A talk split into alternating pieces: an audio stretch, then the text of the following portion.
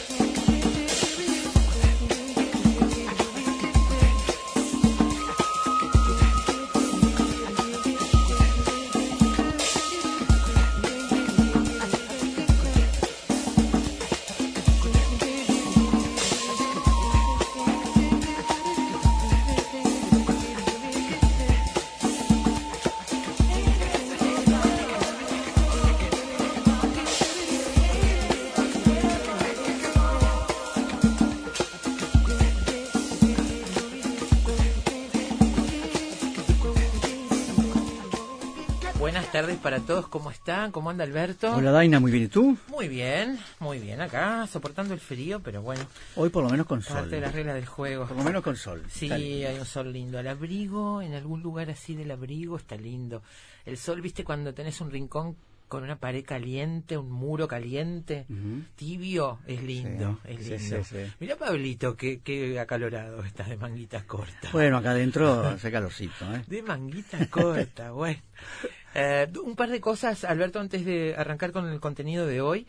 En primer lugar, bueno, espero que esté todo el mundo preparado para el domingo. El domingo hay elecciones internas que han venido este, preparándose con mucha anticipación, con campañas larguísimas a pesar de que las normas marcan otras cosas, pero bueno, ya sabemos que esto es tan elástico. Eh, y el fin de semana, el domingo, en Radio Uruguay, eh, las, radios públicas y la televisión nacional eh, encaran una transmisión en conjunto, digamos. Con cobertura muy completa, ¿no? Exactamente. Así que, por supuesto, esperamos que todos nos acompañen ese, esa jornada de, de elecciones que siempre hay que celebrar. Siempre hay que celebrar con todos los problemas que tienen las campañas últimamente. De todas maneras hay que celebrar el ejercicio democrático, que es muy importante. Y hay mucha tela para cortar y habrá cosas para, para comentar y estudiar hacia el futuro seguramente. Bueno, en estas elecciones muchas para estudiar para el futuro. Muchísimas, muchísimas. Es una, de las, es una de las más raras que hemos tenido posiblemente, ¿no? Muchísimas. Hay una, una primera, un primer adelanto de este trabajo conjunto de las radios y la televisión nacional esta noche en TNU, un programa especial donde van a participar compañeros de los dos este, medios, de todos los medios eh, públicos. Así que saludamos a los compañeros que están preparando, trabajando mucho, preparando esa transmisión. Y en lo que tiene que ver con efecto mariposa particularmente, les queremos anunciar que el próximo viernes, no mañana, el otro viernes, sería el primer viernes del mes y por lo tanto nuestra participación en el Museo Nacional de Artes Visuales, como lo hacemos todos los meses, pero este mes no va a ser así porque estamos en vacaciones, porque el museo va a estar en pleno trabajo de este desmantelamiento e instalación, desinstalación e instalación de muestras. Se va Picasso. Se va Picasso, vienen muestras nuevas. Hay mucho movimiento interno, por lo tanto va a ser complicado, así que suspendimos este viernes. Ya les daremos la nueva fecha, no sabemos si lo vamos a hacer en algún momento del mes o si, si directamente suspenderemos este, julio para retomar en agosto. Yo creo que va a ser la segunda. Ya nos pasó el año pasado. Sí, nos pasó el año pasado, sobre todo porque había vacaciones de julio que los niños inundan el museo. Este, y bueno, este, uno perturba ahí en realidad. Así que este, este, este viernes 5, que era el día fijado, no vamos a estar en el museo. Lo aviso porque hay gente que ya lo sabe de memoria y va directamente el primer viernes de cada mes van todos los meses allí. Bueno, les avisamos que no vamos a estar este viernes 5, ya les diremos la nueva fecha con más este, precisión. Muy bien, ¿eh? Y bueno, preparen también para el partido de sábado, ¿no?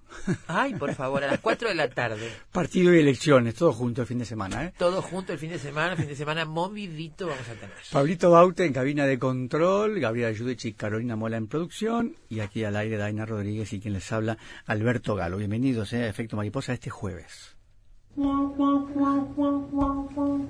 Primero es una pequeña vibración que entra por los oídos y se te instala en el cuerpo.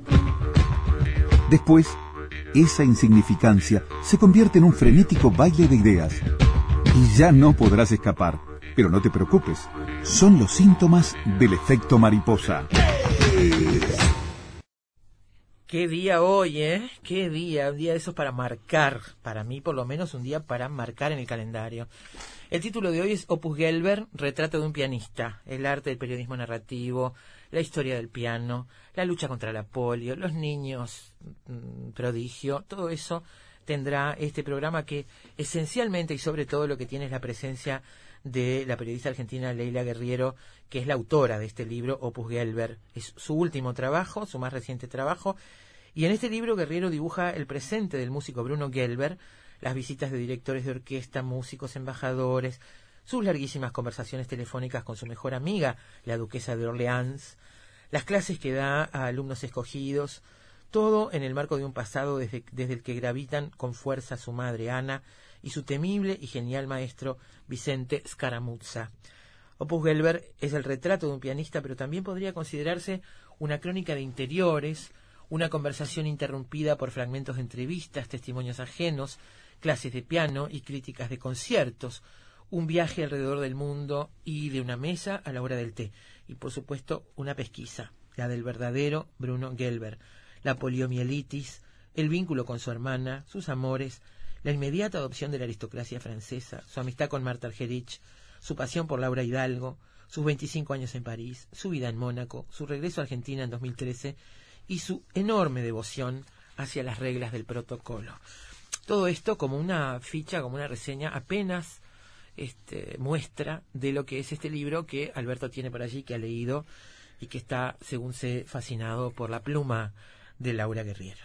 Fascinado. Perdón, de Leila Guerriero. Sí, es un gran libro. Hacía años que no leía un libro tan poderoso. ¿eh? Realmente tengo que aclarar que las biografías a mí me aburren y este libro, desde la primera línea, ya no pude dejarlo, quedé totalmente enganchado. Vamos a, a desentrañarlo. Es, me parece, podríamos decir, incluso hasta casi una novela biográfica. Se puede leer como una novela. Si afuera dijera novela, no pasaría nada. Es brillante el libro, es brillante además el uso de la literatura que hace y cómo se va metiendo con un hombre complejo, realmente complejo, que tiene muchas aristas este, para conversar, así que conversaremos con ella con Leila Guerrero, ya lo dijo Daina, periodista y escritora argentina. Su trabajo se publica en diversos medios de América Latina y España, La Nación y Rolling Stone de Argentina, El País de España, Gato Pardo de México y El Mercurio de Chile, entre otros. ¿eh? Es editora para América Latina de la revista mexicana Gato Pardo. En 2010 su texto el rastro de los huesos, publicado en el País Semanal y Gato Pardo, recibió el premio CEMEX Fundación Nuevo Periodismo Iberoamericano eh, subrayo esto, nuevo periodismo iberoamericano, porque realmente es lo que representa Leila muy, muy bien.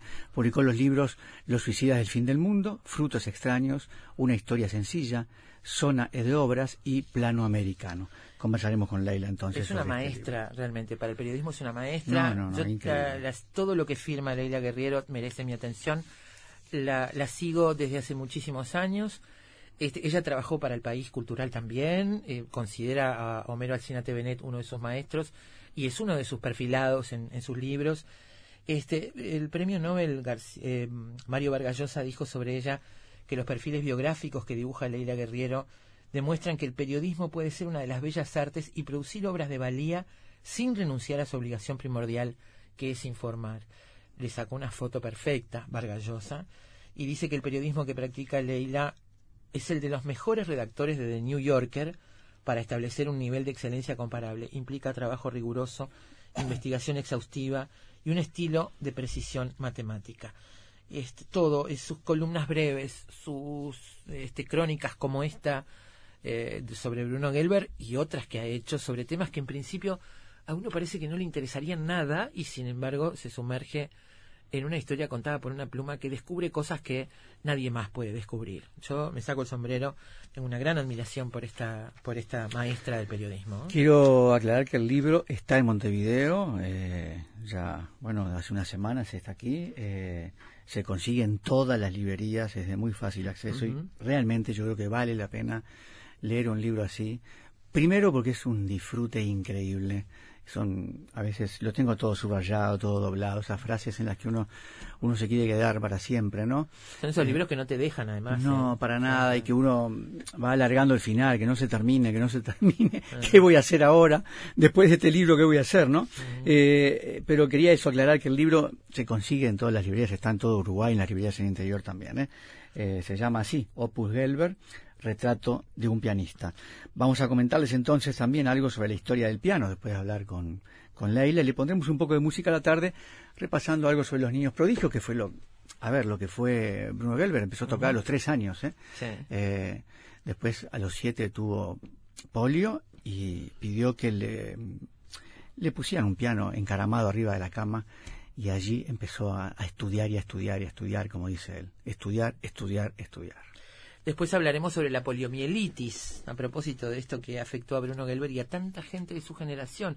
Yo recuerdo, Alberto, nosotros nacimos en el 59, tú y yo, a nuestra, nuestra infancia, nuestra primera adolescencia, para mí estaba marcada por el paisaje de gente de nuestra edad o más chicos que tenían visibles rastros de la polio, ¿no? Con aquellas férulas en las piernas. Yo no sé si vos recordás, pero era bastante común verlos en la calle. Este, una enfermedad que es a mediados del siglo XX eh, arrasó y fue terrible y que ha significado en el mundo una lucha coordinada de las organizaciones de salud en el mundo entero y hoy está confinada a dos países en el mundo, unos 20 casos en dos países en el mundo. Vamos a hablar sobre esta historia, sobre la, la llamada enfermedad de la civilización y sobre las políticas en Uruguay con la doctora Lucía Alonso, directora de epidemiología del Ministerio de Salud Pública.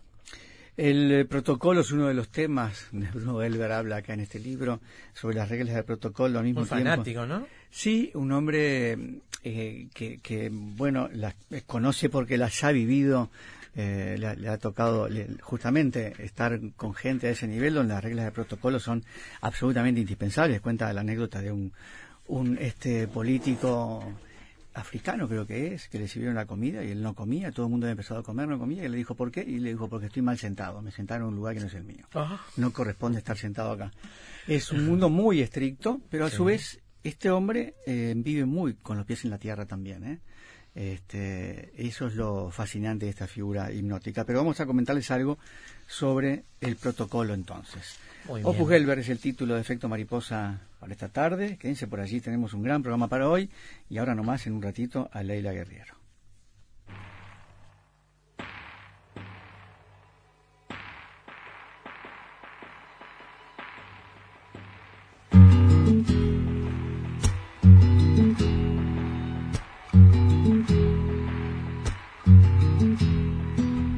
Soledad Aquí están mis credenciales. Vengo llamando a tu puerta desde hace un tiempo. Creo que pasaremos juntos temporales. Propongo que tú y yo nos vayamos conociendo. Aquí estoy te traigo mis cicatrices.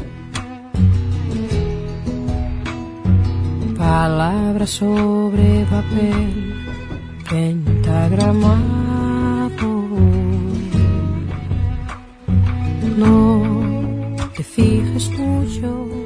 Escribe Leila Guerriero, un cuarto de hotel, un hombre solo, un piano. Toda su vida ha sido eso. Estamos escuchando Soledad de Jorge Drexler. Ya pasó, ya he dejado que se empañe la ilusión de que vivir es sin dolor. Raro que seas tú quien, me acompañe soledad, a mí que nunca supe bien cómo estar solo. Soledad, aquí están mis credenciales. Llamando a tu puerta desde hace un tiempo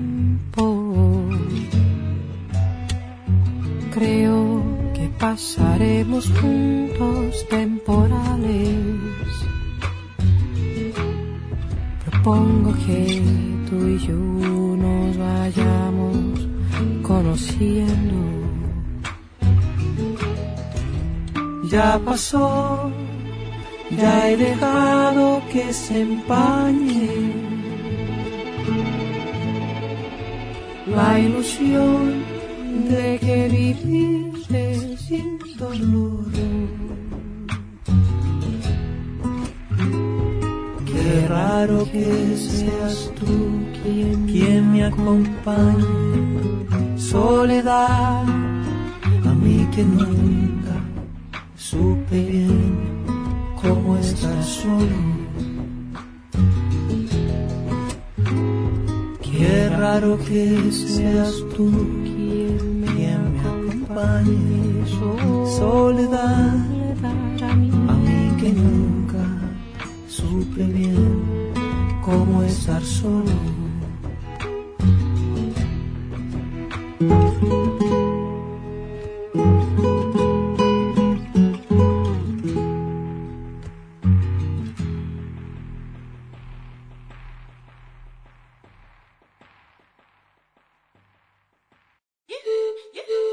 Es necesario.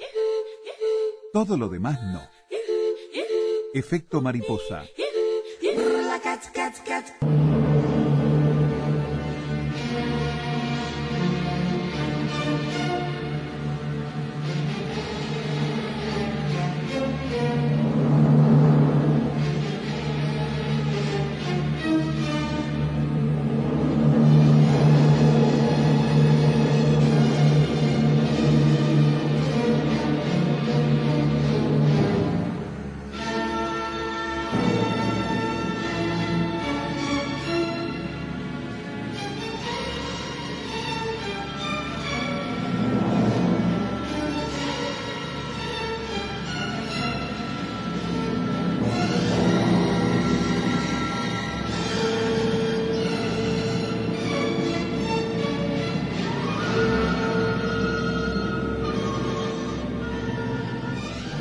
Bruno Gelber sobre el escenario, después de una breve reverencia inicial para agradecer los aplausos, sentado, sentado frente al piano.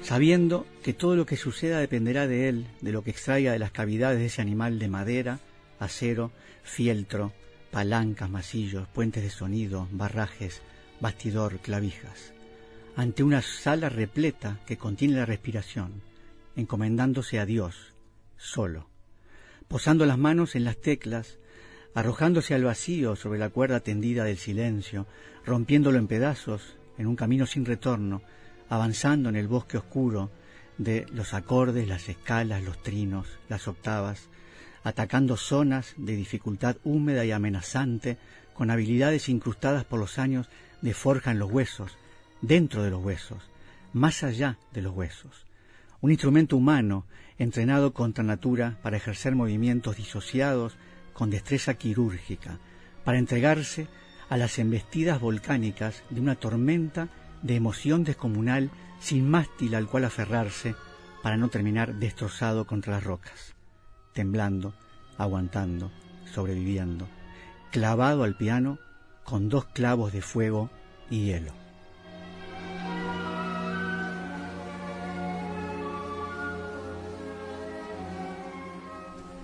Bueno, Alberto, como se dieron cuenta, les leía un fragmento de Opus Gelber, este libro que nos da título hoy, que es el más reciente trabajo de la periodista argentina Leila Guerriero, que es señalada como una de las voces más relevantes del periodismo narrativo en español.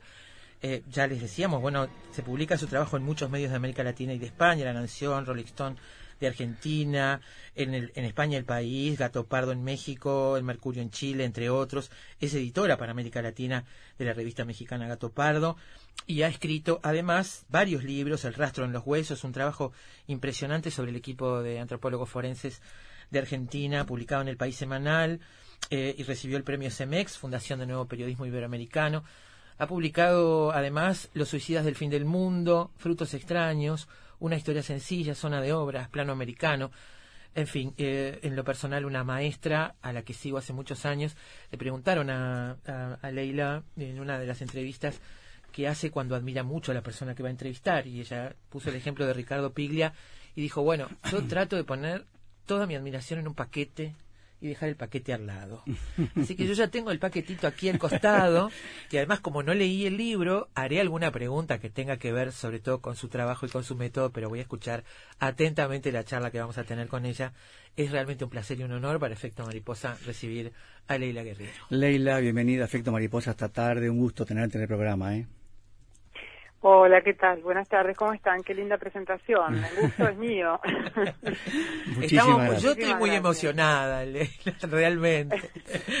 Y yo estoy, eh, te digo, Leila, conmocionado todavía por el libro, por las cosas que un libro es capaz de provocarle a los lectores, por las cosas de uno mismo, como lector, que el libro deja en evidencia, ciertas estupideces que uno tiene, en mi caso, claro, en mi caso quiero aclararte, por ejemplo, me aburren las biografías. No estaba en mi horizonte cultural con, con un libro así para nada. ¿eh? No me gusta la música clásica, me aburren las biografías. Lo poco que conocía de Bruno Gelber no me gustaba, y lo digo en pasado. Pero como la tapa decía Leila Guerrero, yo le voy a leer. Y ya desde la primera página no pude, no hubo manera y que fue cada vez más lindo, cada vez mejor. Este, y estoy prácticamente lo terminé de leer no hace mucho y lo estaba repasando de nuevo. Es un disfrute este libro, ¿eh? Este, así que bueno, yo te agradezco que estés aquí para poder conversarlo un poquito, desentrañarlo este libro y pensar un poco sobre él juntos.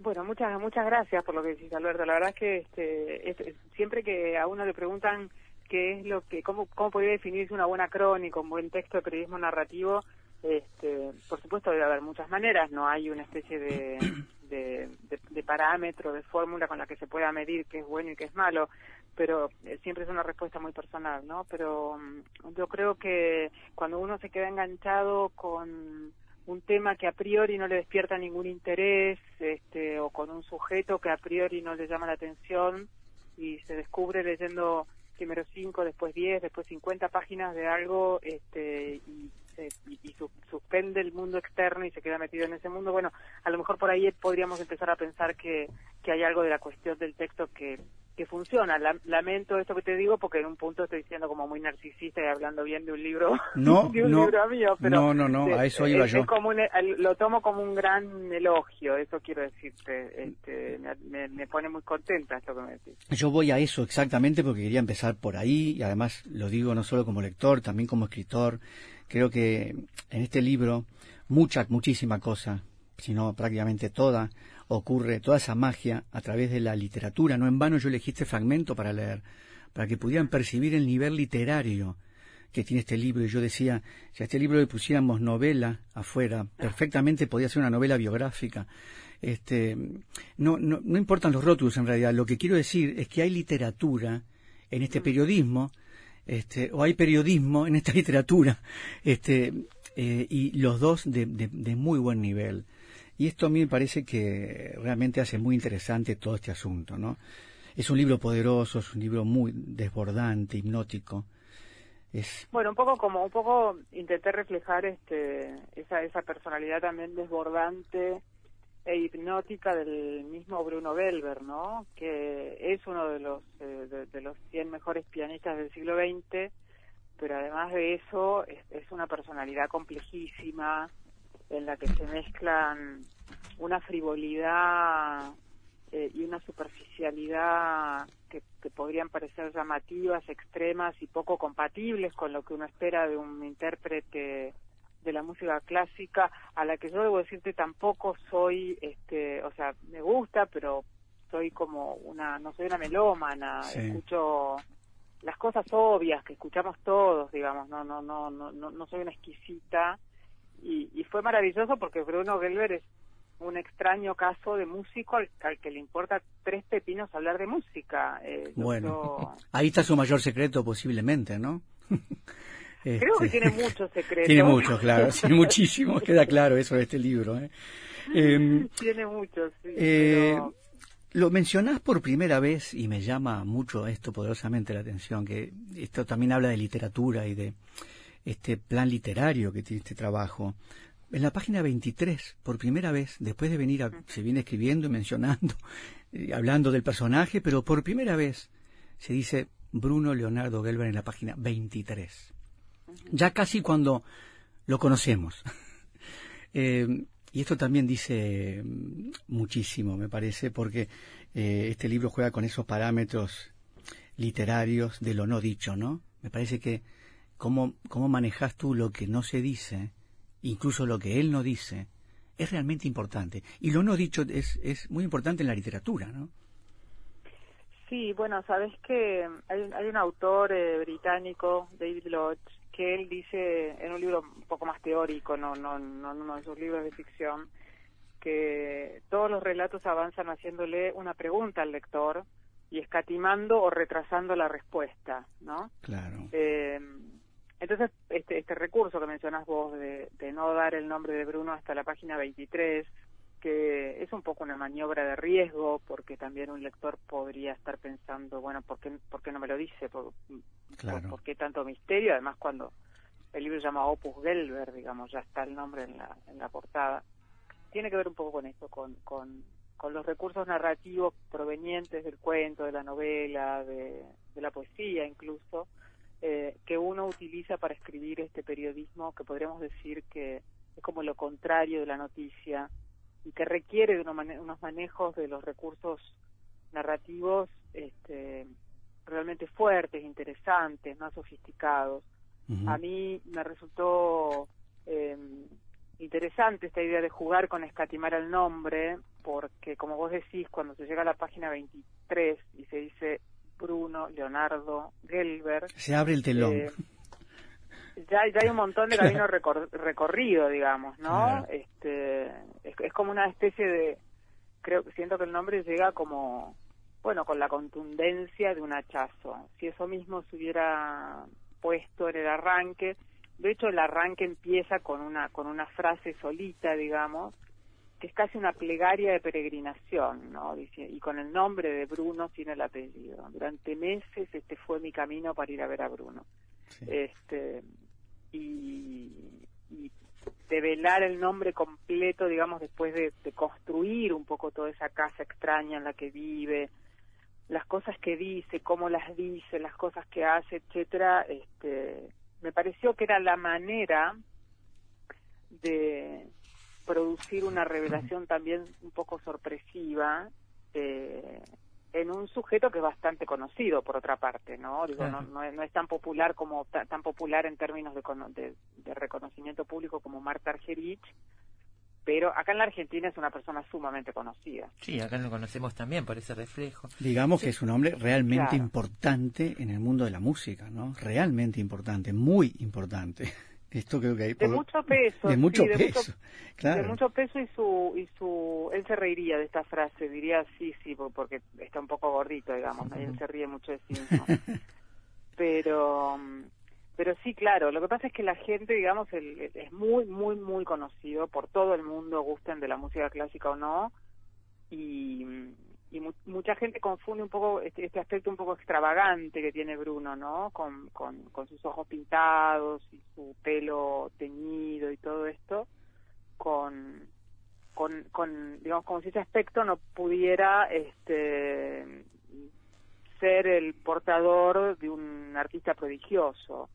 Y eso es nada más un prejuicio, porque realmente Bruno, Bruno es una, una persona genial, es una de esas personas que encontrás eh, un par de veces en una generación, digamos. ¿no? mira qué bien.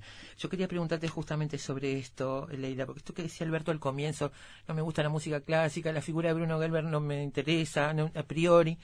Este, me parece que es uno de los grandes secretos de tu trabajo, porque bueno, está lleno, tu trabajo está lleno de, de historias contadas desde un lugar que a priori uno dice, bueno, a mí que me puede interesar este, la historia de un, de un campeonato de malambo en un pueblo de Argentina que nadie conoce ni los argentinos y sin embargo da una obra maestra como es una historia sencilla. Este, ¿Qué hay acá en este caso con Bruno Gelber? Yo sé que lo, esto del malambo, por ejemplo, lo leíste un par de líneas en una nota cultural este, y te interesó un titular y te fuiste y te instalaste cinco años a perseguir a una persona para poder hacer ese libro. Eh, ¿Qué tres, pasó? Tres, años. Tres años, Si todo el proceso del libro llevó, viste, entre la escritura y todo, llevó un poquito más de tiempo, pero fueron tres años. Tres años, bueno. Digo para no este, subirme el precio, porque... No importa, pero igual, está bien. Este, lo rebajamos, no hay problema. Pero quería preguntarte, que hay en el caso de Bruno Gelber, algunas pistas ya dijiste, es una figura importante para para la cultura argentina, pero quizás uno piense a priori que está un poco alejado de tu perfil de, de crónicas, aunque esto sea es un abanico enorme. Este, ¿Qué hubo en el caso de Bruno Gelber? ¿Cuál fue la, primera intención y de dónde aparece?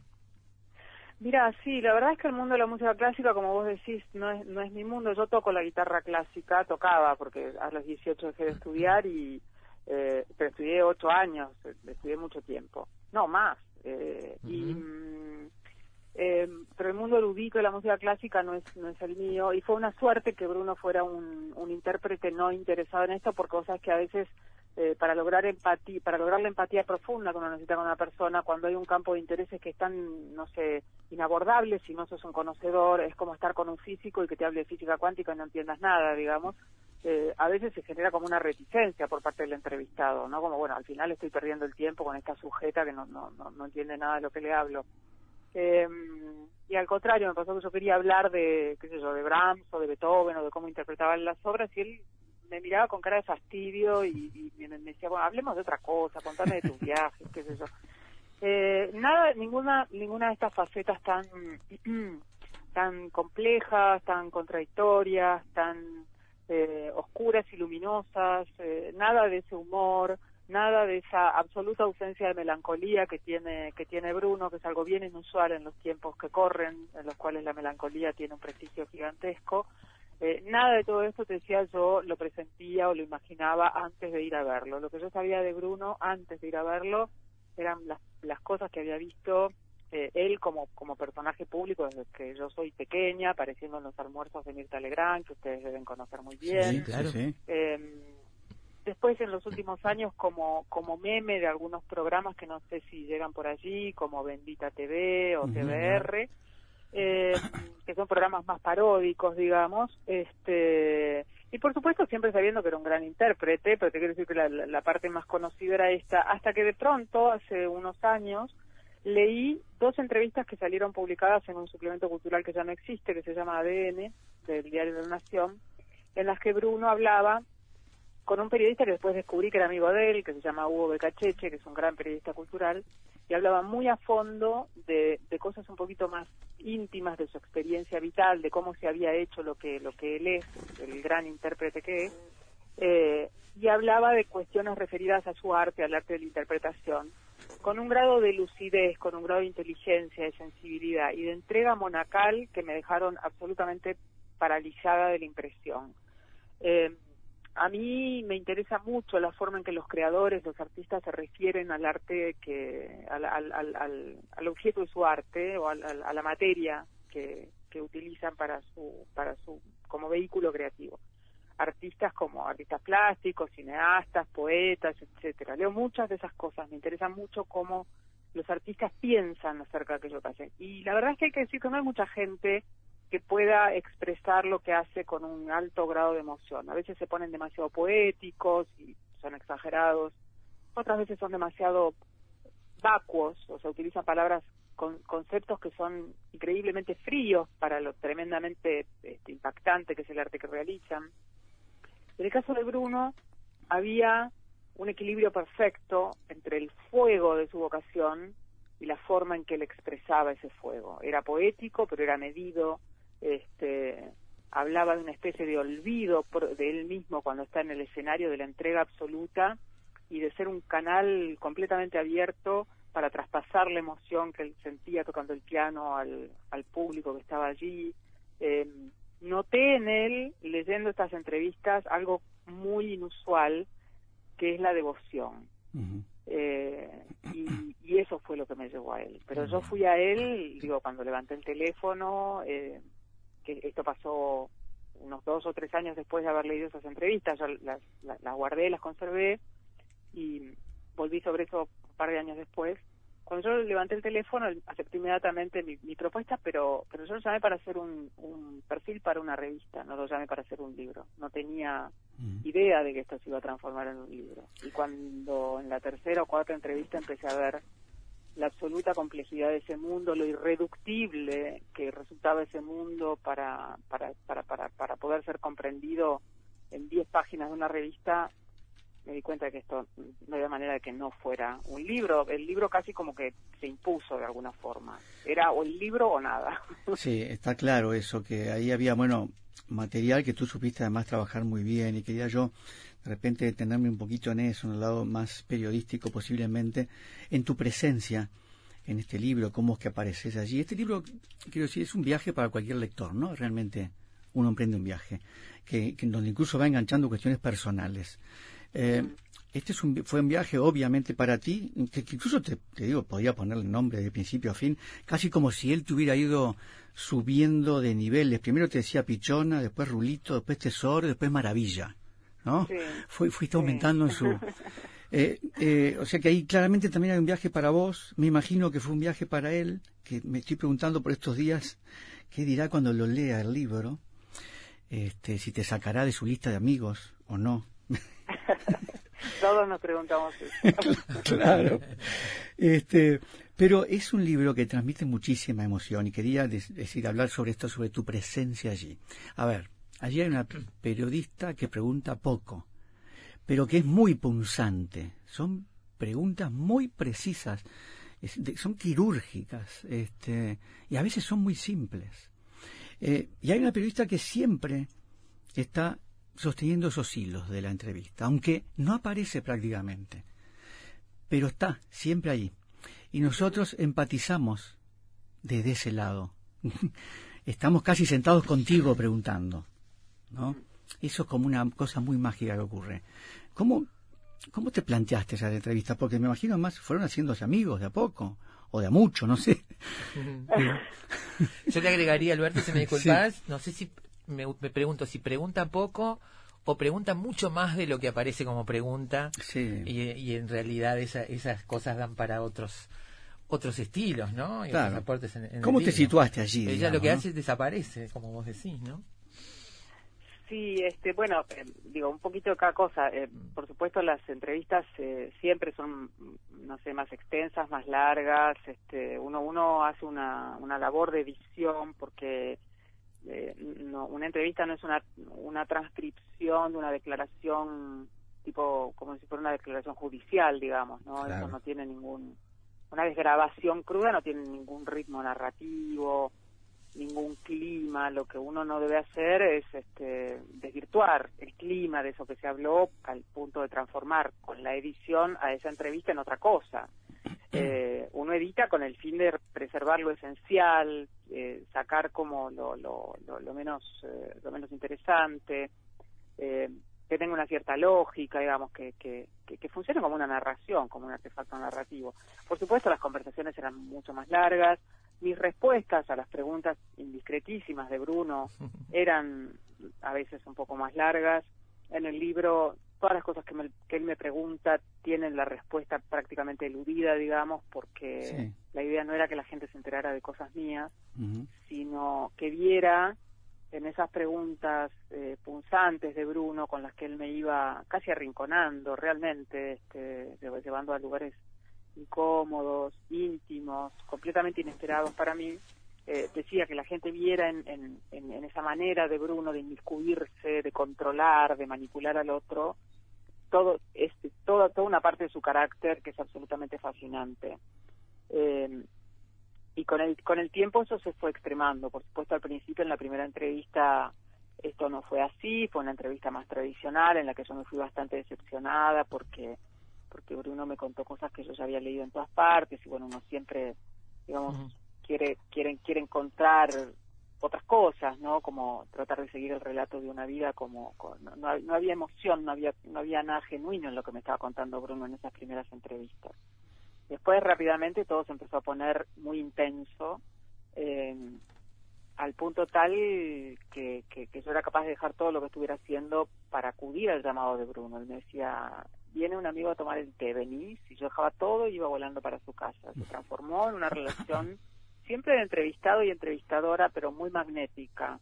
Eh, y yo eh, solté las riendas de eso, siempre teniendo cierto cuidado, ¿no? no manteniendo cierto resguardo, pero solté en el sentido de que yo no estoy habituada a que, a que, a que me pregunten a mí, digamos, a que ningún periodista está eh, mm. habituado a entrar en ese juego de ser el, entrevistado, pero acá no había manera de mantenerse en un lugar este distante eh, si uno quería que la cosa fluyera. Para Bruno, conocer la vida del que tiene delante es absolutamente fundamental. Aun cuando después él con todo eso lo único que hace es transformarlo en una especie como de, de, autorreferencia, ¿no? Quizás te me preguntaba a mí, qué sé yo, qué eran para mí los celos, y yo le contestaba y él, y él tomaba veces ya, no, para mí tal cosa y hablaba media hora sobre los celos. Claro. Eh, no fue fácil, eh, fue por momentos muy incómodo, eh, creo que eran las reglas del juego que había que jugar, y creo que, que, por momentos las reglas las impuso Bruno eh, y yo entendí que si no hacía ese ese ese si, no dejaba ese ese trabajo fluir digamos este iba a interrumpir muy rápidamente esa esa conexión con él no pero siempre que hay que hay que todo esto siempre fue con un grabador sobre la mesa quiero decir no no había un momento en el que Bruno pudiera olvidar que yo estaba allí como periodista. Claro, y un grabador, y además él diciéndote que podías preguntar cualquier cosa, decir lo que quisieras y preguntar lo que quisieras, lo que también de alguna manera lo habilitaba a él a preguntarte estas cosas más íntimas, ¿no? Este, para ser después autorreferencial. Eh, sí, lo cual era, perdóname, una sola cosita, lo cual era bastante aterrador que me dijera eso, pregúntame lo que quieras, ¿qué no me preguntaste que sientas que me tenés que preguntar? yo me quedaba temblando porque cuando alguien te pregunta algo así, lo que te está diciendo en el fondo es, estoy guardando un secreto y no estás llegando a él, digamos. Claro, claro, Este, es, es, un, el, subtexto de eso es, es, terrible, es devastador, ¿no? Y el libro en un punto también es una declaración de humildad este, acerca de las posibilidades de conocer a un sujeto como Bruno realmente a fondo. Yo creo que llegué lejos, pero creo que no llegué hasta, hasta el final. Bueno, eh, yo creo que quedan sí algunas incógnitas, te diría por suerte también, para, para no, porque claro, porque está bien que quede algo de magia también sobre personajes así, un personaje además sumamente honrado, este, me, parece honesto, honesto, noble, totalmente, eso queda también muy claro, eh, aunque y acá también quería detenerme un poquito en tu trabajo de periodista porque eh, tú no sos para nada complaciente, quiero dejar esto bien claro. Este, es un hombre admirable, de lo que hizo desde su enfermedad, este, lo, lo que logró en su vida, es admirable la, el, optimismo que tiene y por muchos otros motivos. Eh, pero ahí hay una, una cuestión que me parece este, súper interesante, que es esta otra, ¿no? Eh, que tú no, no, sos en ningún momento complaciente y a veces, a veces queda muy en evidencia con cosas que te dice a ti y después una nota periodística que tú pones debajo donde él había dicho lo contrario prácticamente. Porque es un hombre complejo y contradictorio. Sí, bueno, a mí me parecía súper importante esto este, a, la, a, la, a la hora de escribir, por eso, por eso te digo que siempre la relación eh, fue, fue, fue cautelosa de mi parte en estos términos. Yo nunca perdí de vista que estaba haciendo un trabajo periodístico eh, y el libro no está escrito para hacer una, una especie de geografía de Bruno, digamos. o sea, es eh, un, un, retrato con, con sus luces y con sus sombras, con sus contradicciones, con sus ocultamientos. La hermana contradice muchas de las cosas que dice Bruno. Claro, claro. Eh, digo, el, el, las cosas que dice Bruno acerca de alguna gente que lo rodea, amigos, la gente que trabaja con él, a veces son cosas eh, enojosas, eh, chirriantes, antipáticas, este, y sí me parecían eh, importante, siempre me parece importante contar eh, todo el universo del otro al, al, hasta el punto al que yo pueda al que yo pueda llegar. Me parece que la escritura complaciente eh, es una escritura que solo puede permitirse, no sé, a, a mí me, aburren mucho esos libros, esos artículos complacientes, ¿no? Pero si, si uno escribiera, no sé, una biografía autorizada, me imagino, cosa que yo no, no, no me puedo imaginar a mí misma haciendo y tampoco soy una lectora de esas biografías porque son aburridas, digamos, ¿no? Sí. Este, pero pero no ser complaciente no implica escribir para destruir al otro, ¿no? No, claro, está claro. Eh, entonces hay, hay un equilibrio ahí, digamos. Uno tiene tiene que abarcar todo el abanico de, de emociones, luces, sombras, contradicciones, este los momentos en los que Bruno pierde la paciencia con Juana, que es la señora, la señora que trabaja en la casa, sí. las cosas tremendas que dice de Juana cuando, cuando Juana sale por esa puerta secreta que hay entre el comedor y la cocina, este, las cosas que dice Juana de él cuando, cuando nos vamos en el ascensor, eh, digamos, todas esas versiones de, de, de, de, de la vida de una persona terminan conformando un sujeto que en un libro está vivo, si no lo que terminas haciendo es una parodia. Claro. Un, claro. una especie de, de, de, de, sí como de caricatura y no era la idea digo yo yo me como a Bruno y a todos digo yo, yo me la tomo en serio a la gente sí no, claro claro no para hacer un eso una caricatura un dibujo paródico él, eh, cada vez que si alguien, no, no solo Juana, cada vez que alguien se va de la sala, siempre tiene algún comentario para hacer. Y yo me sí. preguntaba cuando leía el libro, ¿qué dirá cuando Leila se va de la casa? ¿Qué dirá de Leila con los que quedan, no? Me parecía... No creas que no me lo pregunté. claro, claro, porque eso también queda, queda a la vista, digamos, esto otro, ¿no? Eh, es un hombre con muchísimo humor. Eh, Muchísimo. humor negro Mucha incluso capacidad de reírse del de mismo, sí mismo y eso eso en verdad es impactante porque uno aprende también mucho de esas cosas no eh, eh, en algún momento mencionás el, el kintsugi japonés, esta forma que tienen los japoneses cuando se rompe un jarrón, lo, lo unen con oro. Y esto hace que este instrumento, el, el, objeto roto sea finalmente más valioso que el original. Y él es un hombre roto desde la infancia, de alguna manera, y ha hecho algo este, muy importante de su vida, más allá de que él se dijera a cada rato, Kintsugi, la, mi abuela, ¿no? Tomando, tomándote el pelo con eso.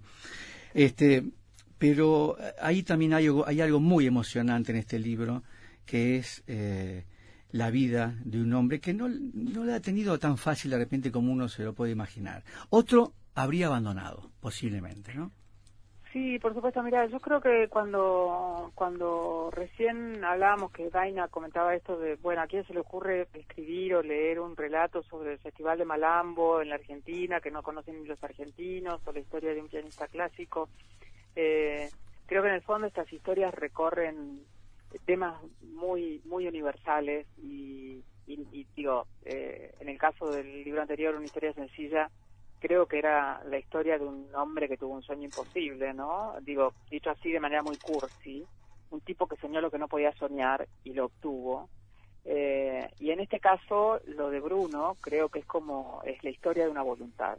Bruno es una especie de, de, de, de, fortaleza, de panzer, de acorazado. Él tuvo polio a los siete años, estudiaba piano a escondidas de su padre, que no quería que fuera pianista desde los cuatro, eh, se enferma de polio, lo primero que preguntó, un chico saludabilísimo que no había tenido, bueno, saludabilísimo, se enfermaba de todas las pestes de los niños entonces, digamos, pero no tenía ningún problema que fuera determinante. Se contagia de polio, queda postrado un año en una cama, la única pregunta que le hace a la madre es, mamá, ¿voy a poder seguir tocando el piano? Le encajan el piano en la cama como si fuera una mesa de enfermo para que pueda seguir tocando. Este, y, y, a partir de eso, digamos, él eh, se arma siendo apenas un adolescente, a los 19 años, parte Europa y se pasa 50 años construyendo una carrera fantástica en Europa regresa a la Argentina y en uno de esos regresos, en el año 2001, en un viaje por el sur, tiene un accidente automovilístico y se quiebra la mano a los sesenta y pocos años, que sabemos que, primero que nada, es una, una desgracia espantosa para un pianista quebrarse una mano. Eh, y después que se da los huesos ya no sueldan ni con la misma rapidez, ni, ni, la rehabilitación es la misma. Y seis meses después de esa, de esa, de esa fractura fatal, Bruno estaba tocando Mozart en el Colón eh, es, un, es una persona que, que, que, se repone, se recompone, que no, no, no, es alguien negador del pasado en el sentido de que él es evocativo, él le gusta pensar en el pasado, sin melancolía siempre, ¿no? No es alguien que niegue lo que le pasó, pero es una persona realmente que vive en el tiempo presente eh, y que tiene una enorme fortaleza y una enorme capacidad para salir de cosas que yo siento que a los seres humanos, eh, al, al 90% de nosotros, nos aniquilarían, harían que renunciáramos a lo que a lo que estamos haciendo, nos hundirían en un, en un pozo depresivo, nos estaríamos quejando, diciendo no, esto no me puede pasar a mí. Eh, y él es un hombre roto en el origen y esa rotura nunca se nunca se acabó porque es una en un momento él me dijo y está en el libro esto como en un momento me dice, bueno, cuando tuve la polio y se, se detiene, ¿no? Cuando me lo dice y dice, bueno, la polio no se fue nunca. Sí. Y es así, la polio no se fue nunca. Y sin embargo, no hay nada en él cuando vos estás frente a él, aunque lo estés viendo, aunque veas que se mueve con dificultad con el andador, que eso forma parte determinante de su día a día.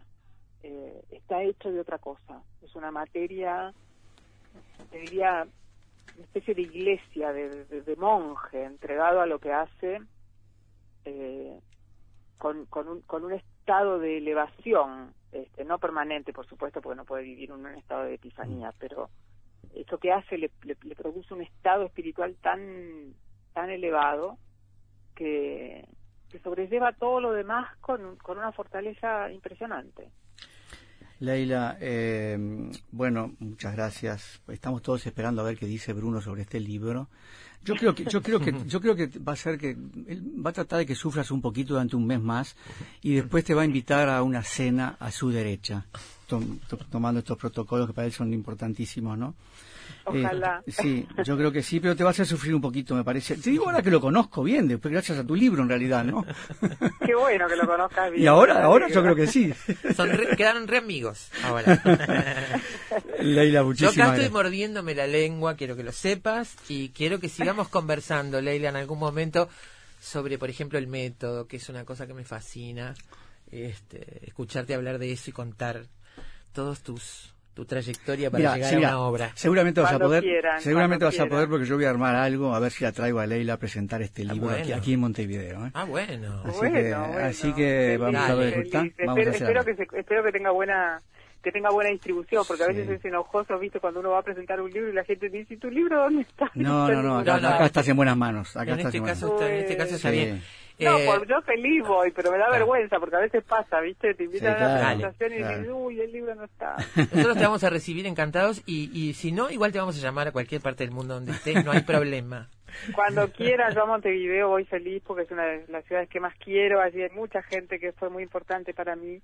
Sabemos. Este, y es todavía, como Homero Alcinate Benet, así que para mí este, es, es, es un sitio que yo eh, quiero, está, está muy, muy, muy cerca de mis afectos, así que cuando quieran. Leila, querida, muchísimas gracias, un gran abrazo, gracias por este libro, gracias por estar acá, un abrazo de este otro lado de Charco, ¿eh? gracias. Gracias. A ustedes, ha sido una charla increíblemente grata. Espero no haber hablado como un loro. Les mando un abrazo muy fuerte.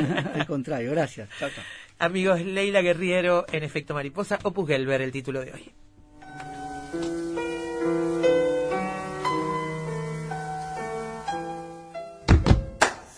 Lo único seguro es que el sol sale por la mañana y se oculta en la noche. Lo que sucede en el medio es culpa de Efecto Mariposa.